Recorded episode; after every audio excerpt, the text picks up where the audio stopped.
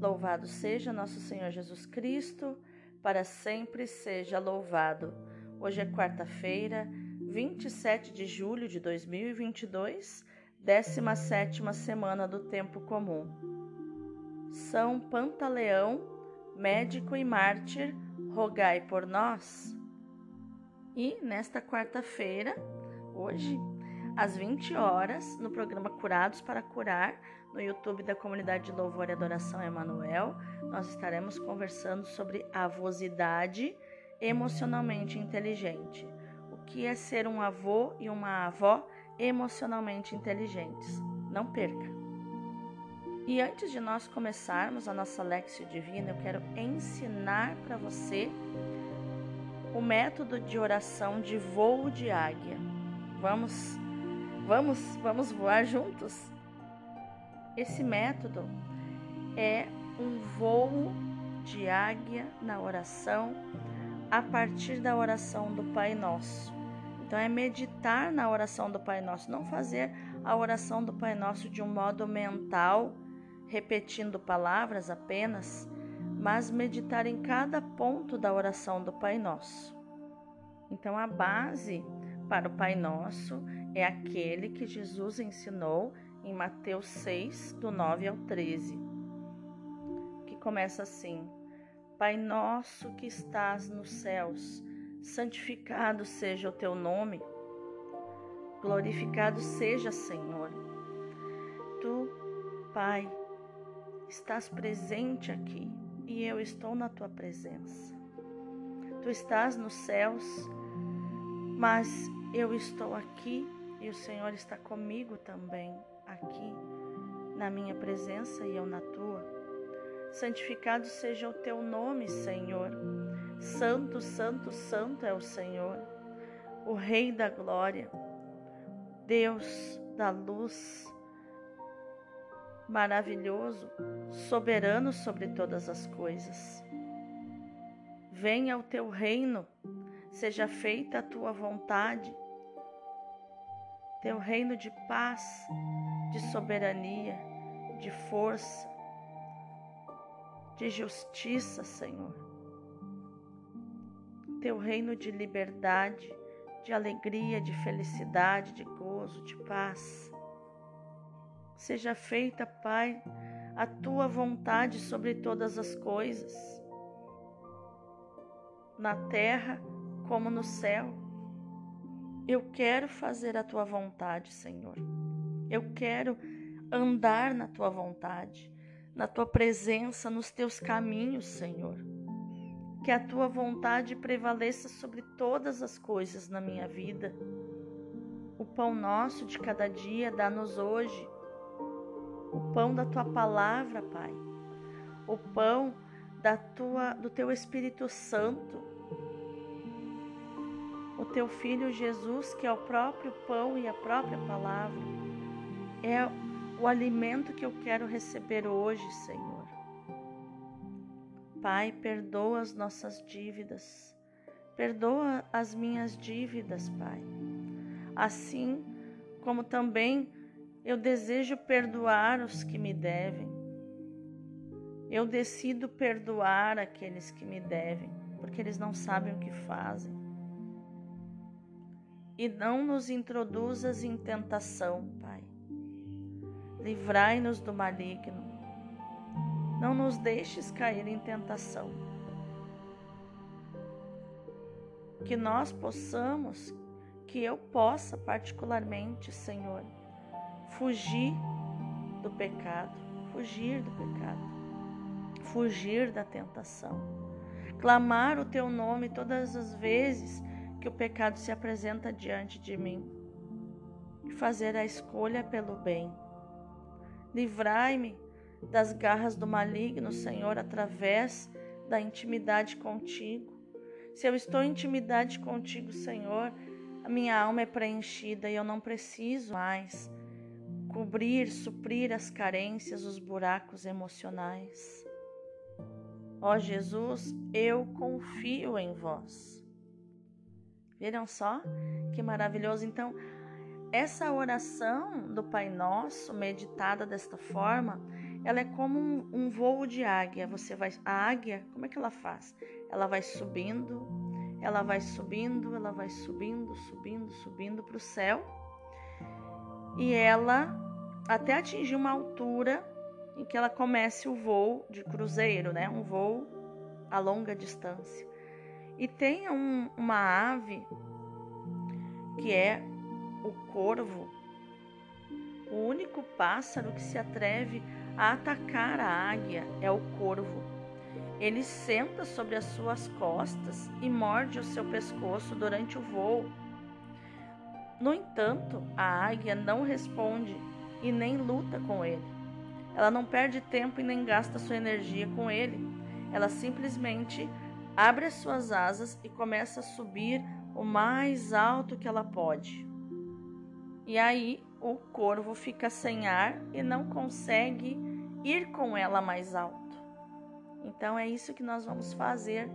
A partir de agora, vamos passar para um outro nível de Lexio Divina, que é a Lexio Divina, entrando realmente no mistério do Senhor, entrando nesse voo de águia, subindo, subindo, subindo na oração com o Espírito Santo, glorificando a Deus, para que o nosso dia seja realmente um dia de graça, um dia de paz, um dia de felicidade.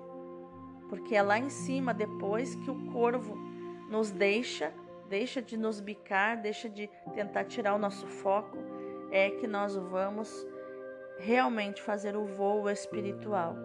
No início começa no mental, depois a gente começa a mergulhar na alma, né? começa a glorificar a Deus, começa a entrar na presença do Senhor, mas é depois do voo do corvo, depois que ela passa, que ela atravessa pelo, pelo corvo e supera e sobe mais, é que ela vai atingir o espiritual. E é isso que nós vamos fazer a partir de hoje com a oração do Pai Nosso.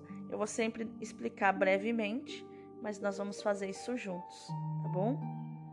Iluminai, Senhor, as nossas ações, para que em vós comece e em vós termine tudo aquilo que fizermos. Em nome do Pai, do Filho e do Espírito Santo.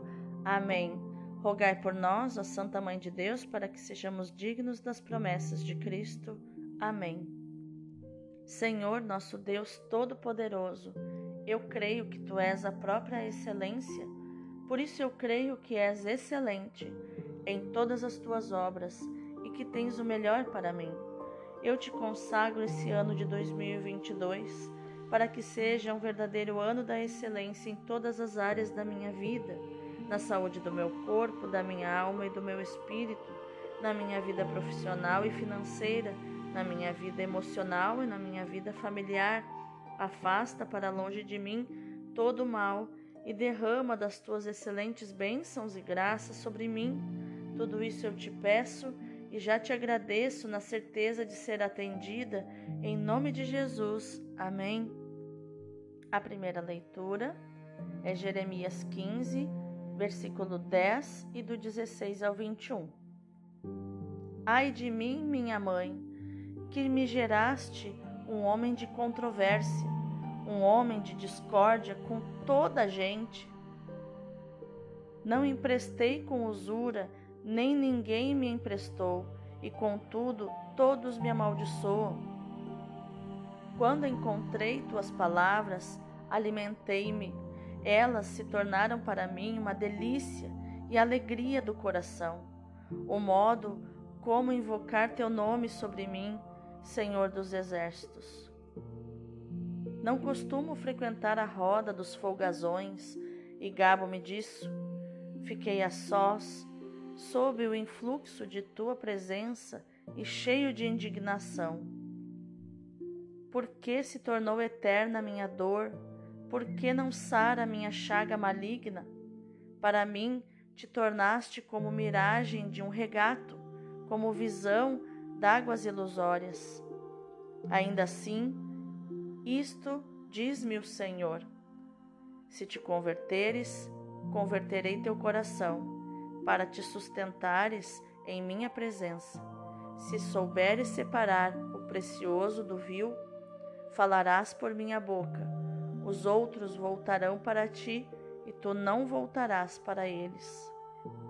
Em favor deste povo, farei de ti uma muralha de bronze fortificada. Combaterão contra ti, mas não prevalecerão, porque eu estou contigo para te salvar e te defender, diz o Senhor. Eu te libertarei das mãos dos perversos e te salvarei dos prepotentes. Palavra do Senhor, graças a Deus. O responsório de hoje é o Salmo 58.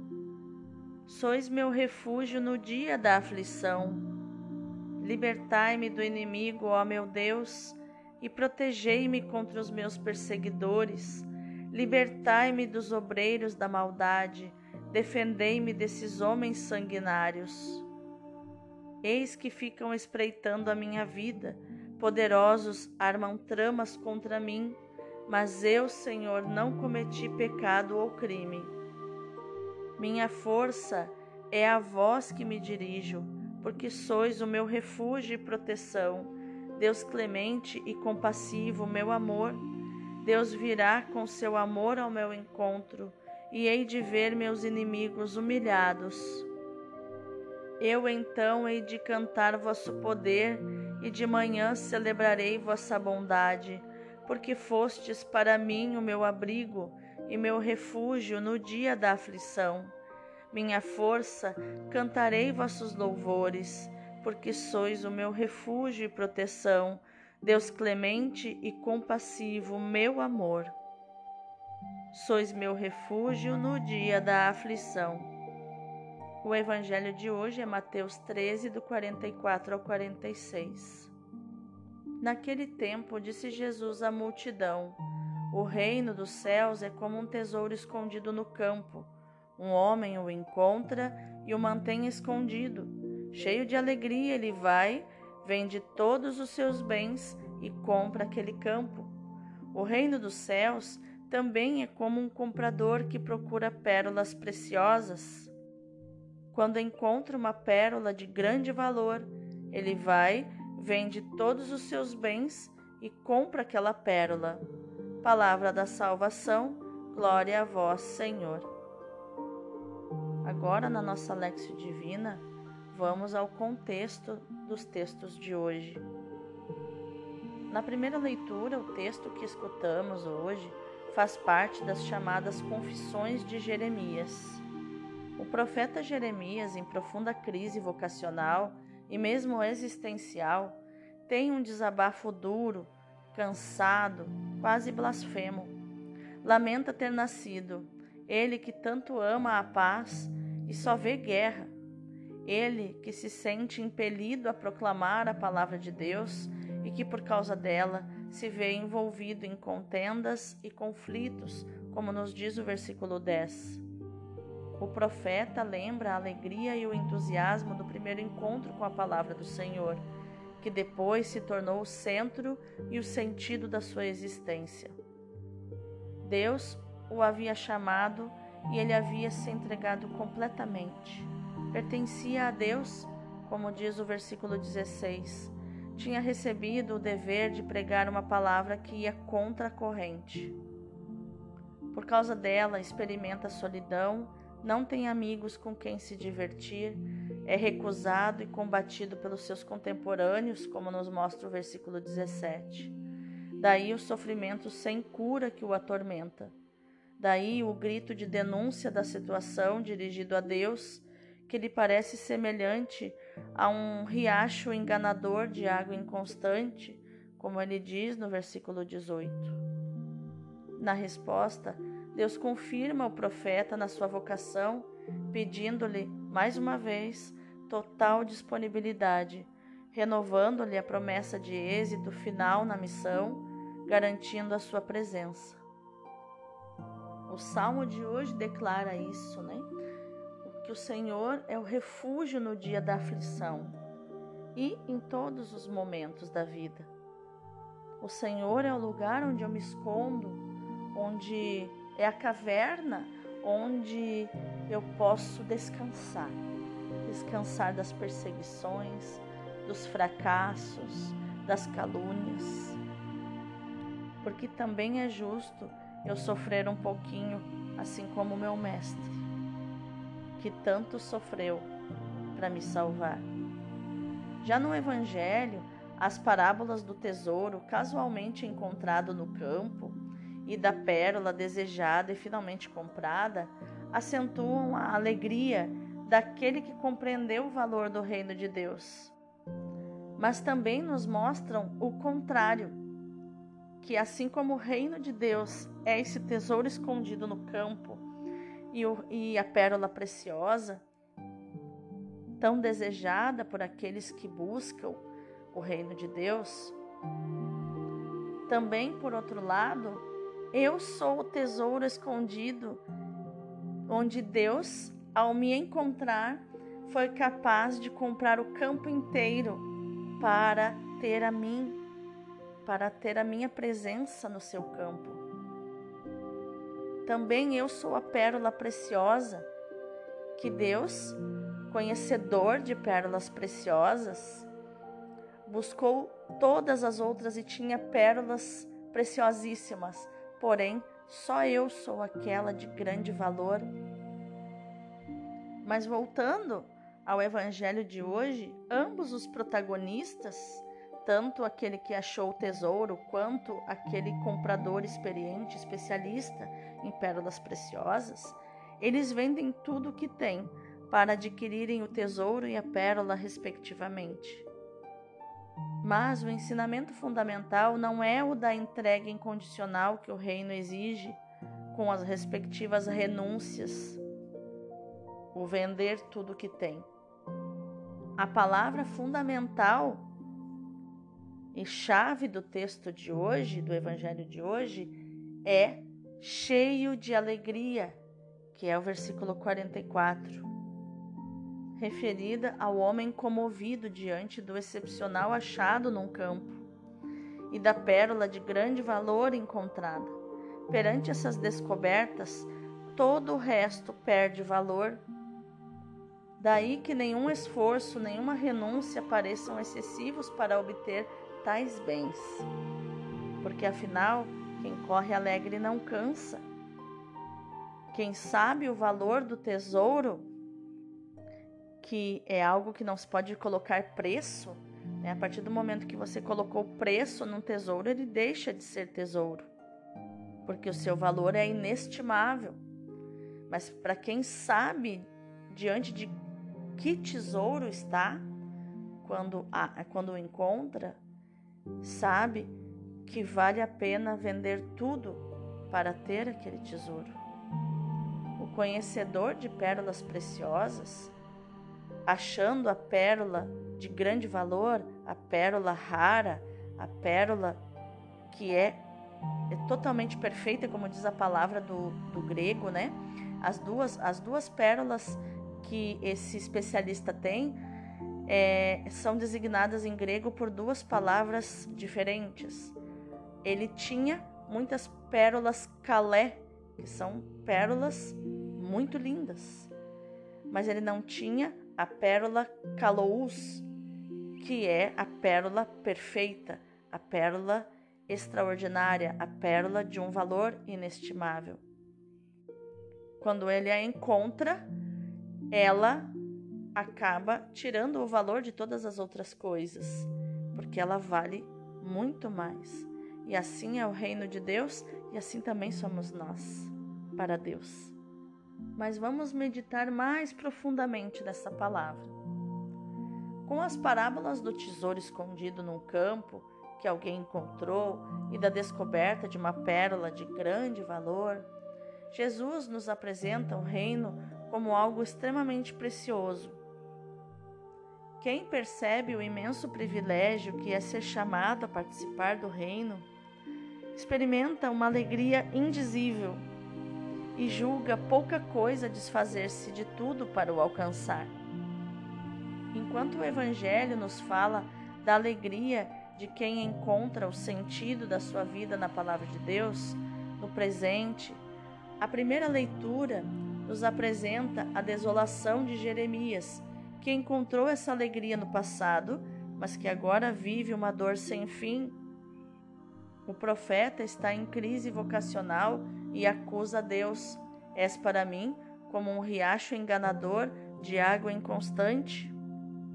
Ou, na tradução que usamos hoje, que é da, da Bíblia da CNBB, diz que Jeremias diz a Deus: tornaste, é, tornaste como uma miragem, te tornaste como uma miragem de águas ilusórias, né? Miragem de um regato, né? De um, de um córrego de água, né? De águas ilusórias, de ilusão. Mas o inconstante não é Deus, é Ele, o profeta, representante do seu povo. Se te reconciliares comigo, se te converteres, diz o Senhor, eu te converterei e te colocarei na minha presença. Se te converteres, converterei teu coração para te sustentares na minha presença. Na hora que eu li essa palavra, esse versículo, né, para se sustentar na presença de Deus. Quantas vezes, né, nós estamos entrando na presença de Deus, quando nós estamos começando a voar como a águia, nós descemos de novo, né, para a mente. E não sustentamos a nossa alma e o nosso espírito na presença de Deus. As ideias fogem, vêm as distrações e nós perdemos, né? Perdemos o, o, aquele, aquele momento, né? aquele fogo que começou. A gente não sustenta o fogo diante de Deus. Né? Esse fogo da oração no Espírito. E assim também nós passamos por crises existenciais, por crises vocacionais que ofuscam a alegria experimentada na nossa juventude, no momento em que dissemos sim ao Senhor, no momento em que o Senhor nos apaixonou, apaixonou o nosso coração. Mas a alegria experimentada num determinado momento que iluminou a nossa existência esse, é o fundamento. É a memória fundamental e segura. É o fundamento seguro para redescobrirmos em outros momentos e situações da vida aquele fogo de novo e que venha com, e, e que ele vem com mais força, mesmo no momento de grandes sofrimentos. É a memória que nos garante o essencial, a certeza de que o Senhor está vivo e ao nosso lado. Tanto se fala, né? É preciso voltar ao primeiro amor. É preciso voltar ao primeiro amor com o Senhor, naquele momento que o Senhor nos apaixonou, naquele momento do amor à primeira vista com o Senhor. E é verdade só recuperando aquele momento, quando nós deixamos todas as rotinas, todos os, as, todas as coisas que fazemos tediosas muitas vezes, que entram no piloto automático, mesmo que sejam a serviço do Senhor, quando nós deixamos elas de lado por um momento e voltamos ao primeiro sentimento com o Senhor. O peso da vida, os fracassos, são experiências dolorosas que nos dilaceram e nos fazem gritar: chega! Reencontrar a alegria do primeiro encontro ou procurá-la, se ainda não a encontramos, é uma verdadeira aventura de vida. É o seu sentido mais profundo e vale a pena deixar tudo por causa dela. E se o deixar tudo enche de alegria, quanto mais o encontrar e possuir aquilo pelo qual se deixou tudo. Eu estarei contigo, Jesus te diz. Jesus me diz. E cada dia, se nos convertermos, se estivermos dispostos a deixar tudo por causa dele, o encontramos. Porque se faz procurar e deixa e se deixa encontrar para nossa e para sua alegria. Nós deixamos tudo e te seguimos dizem os apóstolos a Jesus em Mateus 19, 29. Como cristãos, facilmente pomos o acento no deixamos tudo, né? achamos que deixamos muito comparado ao Senhor, né? Na verdade, quando achamos que deixamos muito, não estamos nos comparando ao Senhor, estamos nos comparando às outras pessoas ao nosso redor, as outras pessoas que estão no mundo. Deixam muito menos do que nós, então nós é, supervalorizamos isso, né? Senhor, nós deixamos tudo por ti. Mas se nos compararmos ao Senhor, o que deixamos? Deixamos tudo, tudo que temos.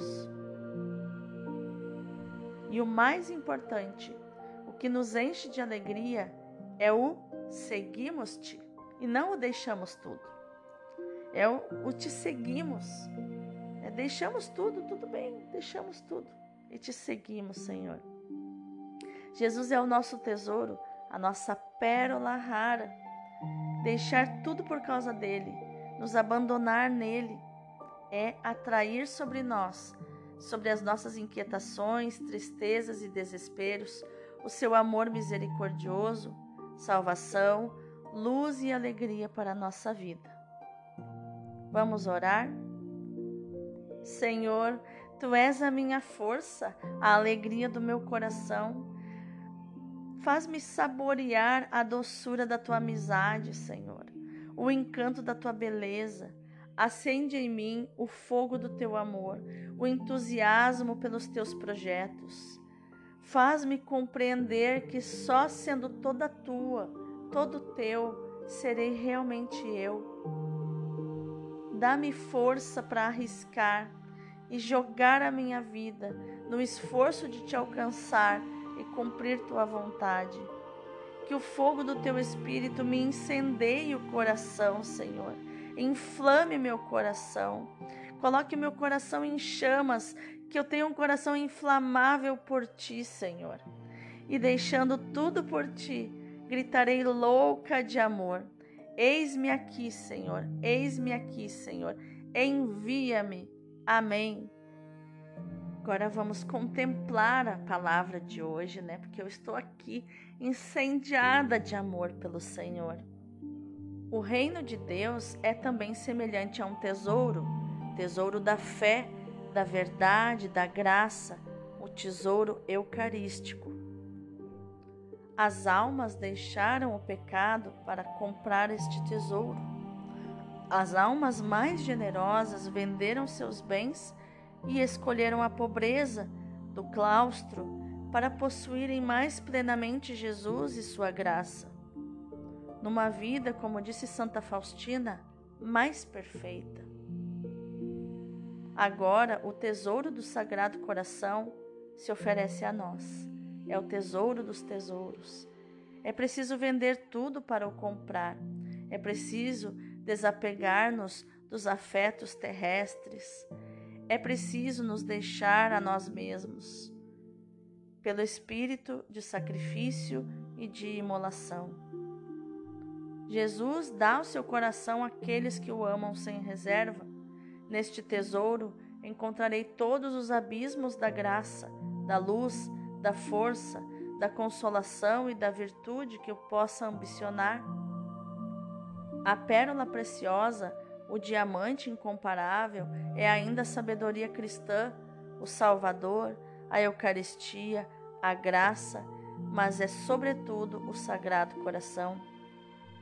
São Paulo considera que tudo é perda diante do conhecimento de Jesus Cristo, nosso Senhor, porque se despojou de todas as coisas, considerando-as como esterco, a fim de ganhar Cristo. Isso está em Filipenses 3, versículo 7. Jesus é a pedra preciosa, pela qual milhões de almas vendem, deitam fora tudo que têm desprezam tudo o que a terra lhes pode oferecer e dedicam-se ao seu serviço e ao seu amor. Mas a pedra preciosa por excelência é o coração de Jesus. É Ele quem ganha os corações e quem inspira todos os sacrifícios.